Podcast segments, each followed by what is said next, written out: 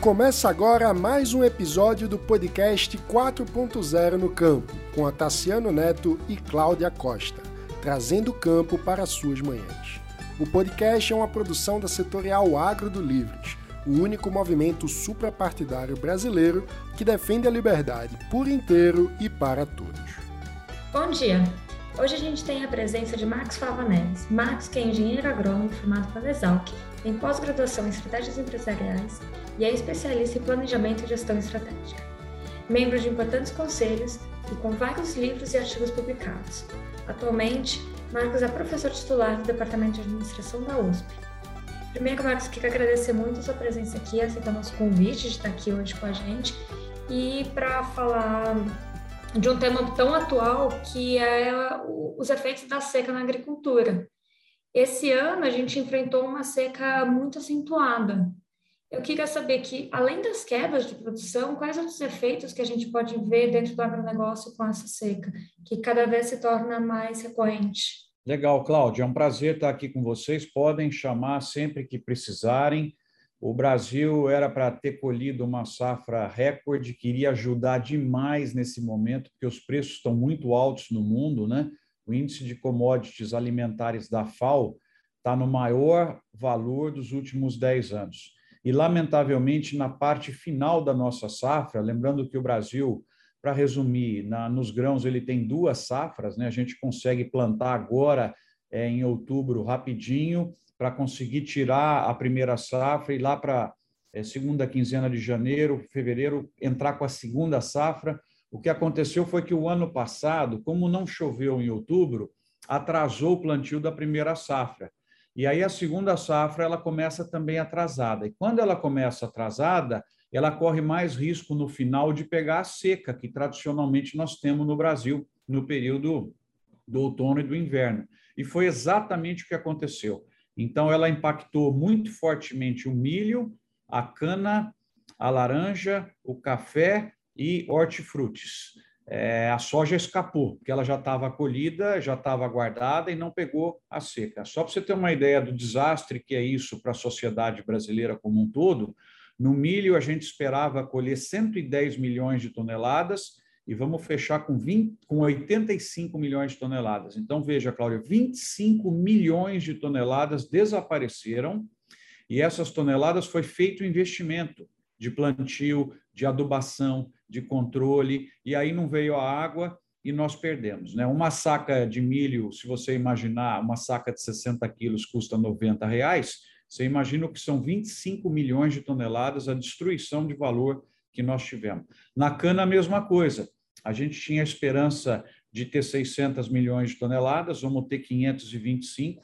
Então, isso significa menos açúcar, menos etanol. Podia estar com bastante etanol à venda agora para que compensasse, né? E ajudasse a diminuir um pouco o consumo de gasolina, mas nós vamos ter falta justamente por causa disso daí. Então, perde toda a sociedade. Por exemplo, nós estamos pagando um combustível mais caro, o consumidor, nós estamos pagando um ovo mais caro, né, um leite mais caro, uma carne mais cara, porque o milho ficou muito mais caro. Então, toda vez que você tem uma seca, é importante as pessoas entenderem: o agricultor toma um nocaute, mas todo mundo perde, porque, queira ou não, esse preço sobe e a gente acaba pagando. Então, na safra que terminou agora, né, a gente está começando a 21, 22, a gente terminou a 20, 21, né, porque como atravessa de um ano para o outro, a gente sempre usa barra, né, a gente fala dois números, né? Diferente dos americanos que têm a safra dentro do mesmo ano, porque é o verão deles lá, né? É, eles, eles conseguem plantar no meio do ano, planta em maio, por aí, abril, maio, e vai colher em setembro, outubro, novembro. Então, a deles é no mesmo ano, a nossa é que atravessa. Então, nós tivemos realmente uma perda muito grande e esse negócio do clima tem preocupado. Eu tenho conversado com muitos especialistas, a gente não sabe se esse problema que está se repetindo, se ele é conjuntural ou seja, alguma coisa cíclica do planeta que de repente vem, vem uma década é, mais a seca, depois vem mais úmida, ou se ele é estrutural, já fruto de alterações climáticas. Então, isso tem preocupado bastante, e o Brasil é muito vulnerável à alteração climática, porque nós somos a fazenda do mundo, e a fazenda é uma fábrica a céu aberto, né? Então isso é realmente preocupante. Não, os números realmente são muito grandes e, e acaba também repercutindo em outros setores do agronegócio, né? Tanto que o milho é usado muito para alimentação animal. E outra, outra coisa que eu gosto sempre de lembrar é que o etanol, o uso de etanol, está totalmente ligado às metas de as metas assumidas pelo Brasil na, na Conferência do Clima. Então, a gente perde muita coisa. E, e, infelizmente esse ano não foi só a seca, a seca que a gente sofreu, a gente também a gente teve três grandes geadas e bom, e como você até começou, é, falou um pouco agora no final, as mudanças climáticas estão cada vez mais mais presentes na nossa vida. Como que os produtores eles têm se adequado a essa nova realidade? Olha, você tem, primeiro, são diversas estratégias aí na questão da mudança climática. Você tem uma estratégia que é ligada à inovação. Nós temos que buscar plantas com a aprimoramento genético dessas plantas que sejam mais resistentes, por exemplo, a temperaturas maiores, que tenham características de enraizamento melhor, que pode eh, pegar, é, ir mais fundo e ficar mais hidratado, que tenha resistência à seca né, e, e outras coisas mais. Essa é a vertente lá da inovação. A outra vertente que é muito importante a agricultura brasileira é, prestar atenção é na vertente ambiental mundial. Né? Na verdade, o Brasil é que tem que exigir mudanças comportamentais da Europa, dos Estados Unidos e da China. Não é o contrário. Nessa questão ambiental, na minha opinião, é totalmente invertida, porque o Brasil tem os indicadores ambientais entre os melhores do mundo. Nós temos só o problema do desmatamento ilegal eu costumo dizer que na área ambiental a gente ganha de 9 a 1, mas o gol que passa lá fora é o 1 que a gente levou. Né? Então, nós temos uma emissão é, de carbono per capita muito baixa, a população brasileira, né? toda a questão da preservação, o código florestal, o uso de energias renováveis, enfim, o Brasil é um benchmark na área ambiental e essa poluição criada principalmente pelos países né, mais populosos do planeta e mais ricos, ela que está levando a esse aquecimento global, onde o Brasil é o principal prejudicado, porque nós somos e seremos o maior fornecedor de comida do mundo. Então, nós seremos os mais prejudicados. Então, na verdade, nesses fóruns é, ambientais mundiais, a agricultura brasileira tem que levantar a voz, mostrando as alterações que estão acontecendo, e se essas alterações forem estruturais, aí quem sofre é o planeta, né? Quem sofre é o planeta. É muito interessante que agora que os preços das commodities bombaram, né, foram lá para cima, e toda vez que acontece isso, aumenta a fome no mundo, aumenta a morte, né, porque tem gente que sai do mercado com esse tipo de preço. Aí o pessoal começa a olhar com mais carinho para a produção e para de perturbar um pouco. Então, essa é uma, é uma pauta muito importante, o Brasil engajar na questão ambiental mundial e exigir aquilo que é de direito do Brasil, que é o pagamento por serviços ambientais, né, que é realmente a valorização do esforço feito pela agricultura brasileira, e quem polui mais vai ter que colocar a mão no bolso. Por enquanto, está muito discurso e pouca ação. É, ação significa bolso, é dinheiro, é pagamento para serviços ambientais. E aí o Brasil pode até ampliar, é, como é, por exemplo, o caso do Renova Bio e outros projetos que a gente tem, nós podemos até ampliar isso. Então, aquecimento global é luta política e inovação para tentar adaptar a essas diferentes temperaturas que vão exigir das culturas performances diferentes. Né? Vamos ver o que vai acontecer aí. Eu gosto sempre de lembrar que a gente realmente tem um código florestal extremamente rígido, que nos falta mesmo é comando e controle. Né? E, bom, como você falou, é, um pouco lá, lá visão do Brasil lá fora, eu queria saber qual que é a sua, na sua opinião, qual a principal agenda para a valorização do agronegócio nos mercados externos? Olha, é, Cláudia, é muito legal essa sua pergunta, me dá a oportunidade de falar de alguns números, né, que são uhum. sensacionais aí para o Brasil. Né? Eu sou, estou completando 30 anos como engenheiro agrônomo. Quando eu estava formando, a gente ainda tinha importações é, de comida no Brasil. Não, não que a gente não tenha hoje, a gente importa vinho, importa uma série de coisas que fazem parte aí do agro, mas nós demos uma, um, uma virada incrível. E o Brasil, esse ano, vai exportar 115 bilhões de dólares. É, é, um, é o recorde e até 20 anos atrás era 15, 20 bilhões de dólares. Então, você imagina esse recurso entrando no Brasil, movimentando as economias, as cidades, né, o setor de serviços, tudo isso daí.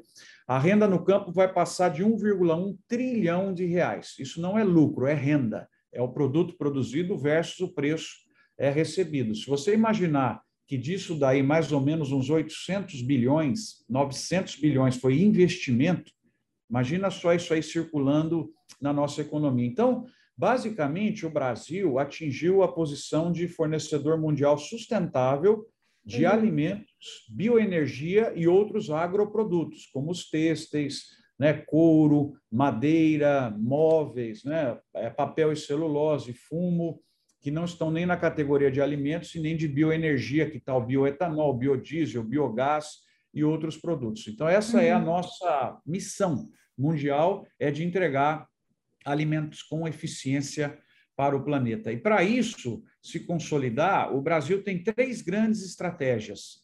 Uma estratégia que é custo, e aí dentro de custo está todo o pacote tecnológico, seguro, gestão de fazenda por metro quadrado, para jogar o produto só onde precisa, né? toda a questão aí de conectividade, digitalização, enfim, toda a agenda para competição de custo, para que a gente fique cada vez mais eficiente, logística, enfim, todo mundo sabe qual é essa agenda aí. A agenda da diferenciação, que aí tem a uhum. questão da imagem, do storytelling, da qualidade dos produtos do Brasil, da sustentabilidade, do serviço, que é uma parte que ainda a gente precisa melhorar muito. O serviço é chegar lá do lado do comprador internacional, montar estoque, atendê-lo quando ele precisa. E a terceira e última parte dessa grande estratégia para transformar o Brasil nesse fornecedor mundial sustentável tem a ver com ação coletiva. O que é ação coletiva? Fortalecer o associativismo, o cooperativismo, sabe? Metade dos produtos do Brasil passa por cooperativas. E a cooperativa é o socialismo que deu certo, porque ela é uma junção de pequenos que recebem conforme o mérito, conforme o trabalho. E eu gosto muito desse modelo, porque permite que todo mundo permaneça, que ela fica gigante e ela é composta de pequenos é, e médios produtores, na sua maioria. Então, as cooperativas brasileiras elas devem ter um protagonismo cada vez maior no trade mundial para que o Brasil ocupe espaços e domine também a parte de logística, a parte de serviços. E olha só, a gente termina, só para concluir essa pergunta, o Brasil hoje, para orgulho né, da sociedade brasileira, porque nós não temos nenhum outro setor é, da nossa sociedade que tem liderança mundial e não teremos. Né? Não significa que a gente não deve investir é, em, em, indústria né, de, de, computação, em indústria de automóveis, lógico, tudo nós temos que ter, aqueles insumos estratégicos também ter no Brasil, mas aonde nós vamos liderar no planeta é na agricultura. E para fechar, Cláudio, olha que legal, o Brasil tem sete produtos aonde ele lidera o comércio mundial, sete medalhas de ouro, né, que vale a pena a gente dizer aqui para as pessoas que estão ouvindo, o, o, aquele que o Brasil mais lidera, eu vou organizar com base em share, participação do Brasil uhum. no mercado mundial. O que a gente mais lidera é a laranja, né, 75% do suco de laranja importado pelo mundo vem do Brasil. Segundo lugar nosso é a soja, que tem 54%, olha que legal, da soja importada pelo mundo, 54% vem do Brasil.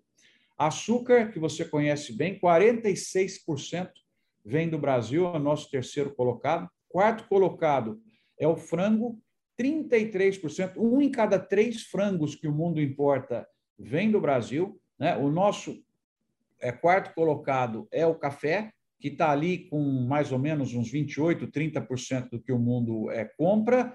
Nós temos também a carne bovina, com 25% do que o mundo importa, temos também papel e celulose, celulose principalmente, e que o Brasil deve ter ali uns 15, é, 16%. Então, nós temos, é, são sete produtos que, que, o Brasil tem a liderança e temos a chance ainda, Cláudia, só para fechar, de até 2030 liderar também no algodão e liderar também é, no milho. Aí, veja só, nove produtos o Brasil vai ser líder mundial do comércio Vai faltar, lógico, alguns que a gente não é tão competitivo ou que ainda tem chances, né? que é o caso do leite, o caso do trigo, o caso do arroz, o caso da carne suína, que tem gente muito mais forte que o Brasil. Mas olha que orgulho para nós, né? liderar nove dos principais produtos até 2030. Eu acho que isso daí nos cacifa a ser uhum. esse fornecedor mundial de alimentos. Né? Não, vou pedir até uma licença aqui para fazer uma propaganda desses itens que você foi falando. A gente já tem gravado com algumas pessoas, quem quiser escutar e saber um pouco mais sobre a nossa produção desses produtos, a gente gravou sobre laranja com o Ibiapaba Neto, um pouco de açúcar, de açúcar com o Evandro Gussi, de, a gente teve também um episódio sobre proteína com, com o Santin, para falar de frango, carne bovina também, e algodão com o Júlio Busato e milho com cesário, que foi que foi um dos últimos que saíram. Quem quiser saber um pouco mais, podem buscar esses podcasts que a gente tem. Só, só craques, hein, Cláudia? Por que, que você abaixou o nível nesse aqui? Não, eu só aumentei, Marcos, com você. Manter o mesmo padrão, pô. Tô, tô mantendo, com toda certeza, imagina. E acho que um ponto super interessante que você falou, que foi de sustentabilidade, eu gosto muito de trazer uma frase do, do Paulinelli, que ele fala que a gente consegue aumentar a nossa produção sem derrubar uma única árvore né? E a gente, o Brasil, ele, ele foi falado por um órgão internacional sobre o aumento populacional, que o Brasil ele tem que ser, tem que aumentar a sua produção exatamente para garantir a segurança alimentar dessa, dessas pessoas. Bom, é, mudando um pouco de assunto, mas não saindo tanto, como eu falei do biocombustível, que está totalmente ligado às, às metas da COP, do, do da, é, eu queria saber um pouco sobre o futuro dos biocombustíveis. É, como que você vê isso, visto da eletrifica a eletrificação dos veículos que está na agenda das montadoras? Bom, essa tua pergunta é absolutamente sensacional, porque eles estão ganhando um impulso muito forte nesse momento com os preços do petróleo lá na casa do chapéu, né? Mais de 80 dólares o barril. Ninguém dizia que isso podia acontecer nesse ano. É incrível, um ano de pandemia, o petróleo vai bater em 80 dólares. Então, o Brasil é craque nessa área, nós temos o programa mais bonito, né, e, e que é o etanol é, feito a partir da cana, que vem desde lá dos militares, do Proálcool, e, e com esse impulso enorme, já deu uma contribuição fantástica para a sociedade brasileira. Agora nós estamos cada vez mais forte com o etanol vindo do milho também, que é muito legal. As pessoas precisam conhecer esse, esse negócio integrado com cana, onde você pega a cana fornece energia para a unidade do milho. O milho você processa, ele gera o DDG, que é uma proteína, né? O gado, o confinamento come.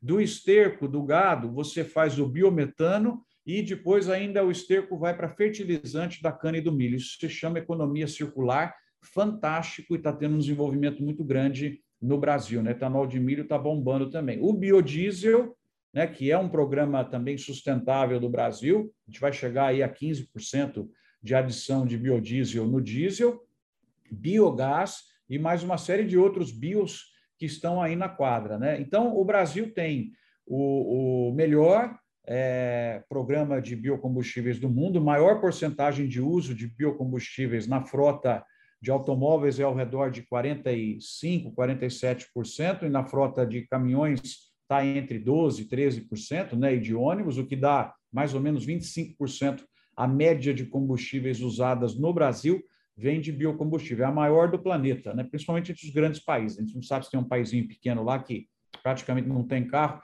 não dá para saber, né, mas entre os grandes, essa é a maior. E o que é legal de olhar, Cláudia, é que está aumentando no mundo e todo aumento de biocombustível no mundo, o Brasil é ganhador.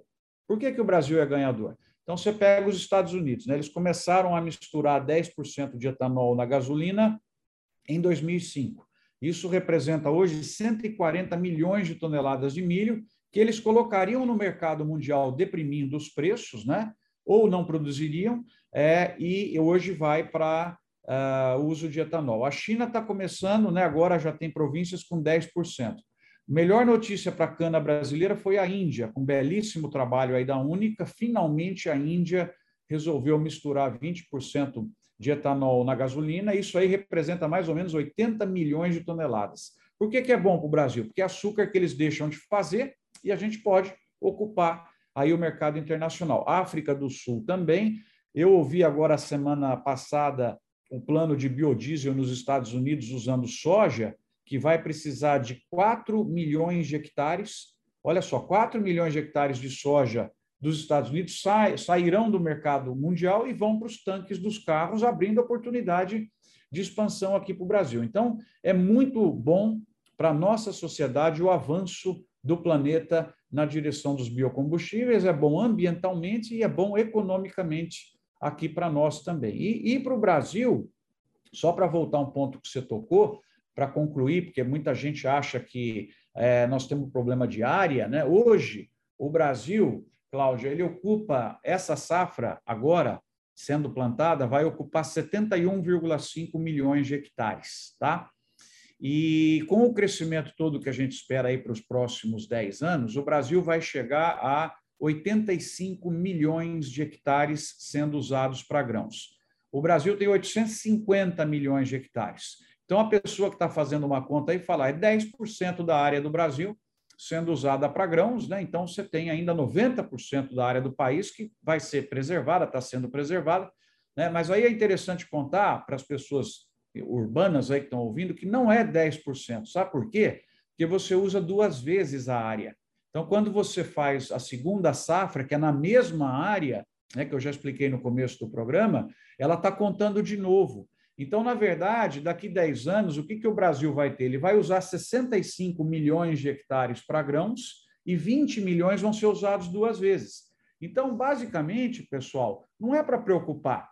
Da área toda do Brasil, vai ser usado 7 a 8% para a produção de grãos. Aí você tem mais, vamos pôr aí uns 15 milhões de hectares ocupados pela cana, laranja, café, as, as culturas permanentes, né, as árvores plantadas, fruticultura, tal. Então você veja bem que daí com tudo isso nós vamos chegar talvez em 85 milhões de hectares usados pela agricultura do Brasil como um todo.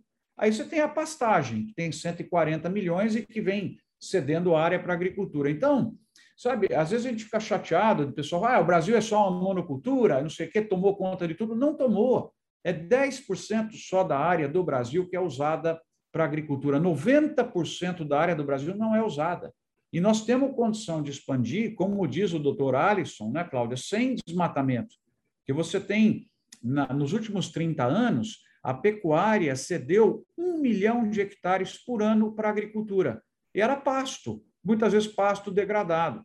E para você, só para fechar o pessoal da cidade entender, quando você vai converter um hectare de pasto degradado para uma lavoura de soja, nós estamos falando aí de um investimento próximo a 8, 9 mil reais por hectare, por campo de futebol. Esse é um dinheiro que vai ser investido para máquina, para funcionário, né, para revenda. Então, veja só a movimentação econômica que isso traz, e aí basta o pessoal visitar as agrocidades do Brasil, né? Sinop, Luiz Eduardo Magalhães, Petrolina, Dourados, Ribeirão Preto, você vai ver o que, que é o desenvolvimento. Né? É esse dinheiro aí que está movendo o serviço, venda de carro, venda de imóveis e toda essa história aí. Então, essa é a nossa vocação, nós temos que tomar cuidado com, muitas vezes, esse exagero ambiental que vem em cima do Brasil. Espero ter dado alguns números aí para vocês. Lógico, o desmatamento ilegal tem que vir a zero, tá? Ninguém está discordando disso daí, mas cuidado quando o Brasil é criticado, porque nós temos feito um trabalho muito bonito na produção de alimentos de forma sustentável para o planeta. Não, Marcos, bem legal. E a, a questão da Índia realmente uma boa notícia eu acho que vale a pena lembrar que a Índia estava subsidiando a, a sua produção de açúcar, alterando de forma artificial os valores globais do, desse produto, tanto que o Brasil entrou com uma ação contra a Índia na OMC, que ainda está rolando. E sobre as áreas, igual você falou, a gente faz, consegue ter duas safras e hoje em dia até mais com a integração lavoura-pecuária-floresta, né, que o Francisco Maturro contou um pouco para a gente também num, num episódio aqui. E, bom, queria agradecer a sua presença e por essa aula de agronegócio aqui hoje, Max. Muito obrigada. Realmente, tô, eu acho que todo mundo aqui sai sabendo um pouco mais sobre sobre nosso agro, sobre um pouco sobre os prejuízos que o agro está sofrendo com as mudanças climáticas e um pouco mais sobre a sustentabilidade das nossas produções. Muito obrigada. Eu que agradeço, viu, Cláudia? Quem quiser mais conhecimento, tudo gratuito, entra lá no site é, meu, que chama doutoragro.com. Vocês têm lá 60 livros, tudo digital, tudo gratuito. Tem um canal no YouTube também com meu nome, um vídeo por semana contando essas histórias todas aí. Sigam à vontade, vai ser um prazer ajudar vocês aí. Parabéns pelo teu programa, por esse timaço que você já trouxe. Tem um verdadeiro MBA online aí uhum. para que as pessoas usem. Obrigada e super recomendo que eu escuto todos os seus vídeos. Você acabou de ouvir um episódio do podcast 4.0 no Campo, com Otaciano Neto e Cláudia Costa. O agronegócio é responsável por quase 25% do PIB do Brasil, movimenta outros setores da economia e contribui de forma estratégica com as exportações brasileiras. O podcast surgiu com o propósito de comunicar à sociedade, sobretudo urbana, as novas tecnologias, os cuidados ambientais e todo o impacto positivo do nosso agro. Inúmeras ações aplicadas no dia a dia do campo, seja na fabricação dos alimentos, de fibras ou energia. Semanalmente, abordamos uma agenda diversificada e com muitos convidados especiais, empresários do agro, pesquisadores, gestores públicos, líderes de diferentes setores e culturas, trazendo o campo para mais perto das cidades. O podcast é produzido pela Setorial Agro do Livres, movimento suprapartidário em defesa do liberalismo. Se você também defende a liberdade, pode se tornar um associado através do site eusolivres.org. Até a próxima!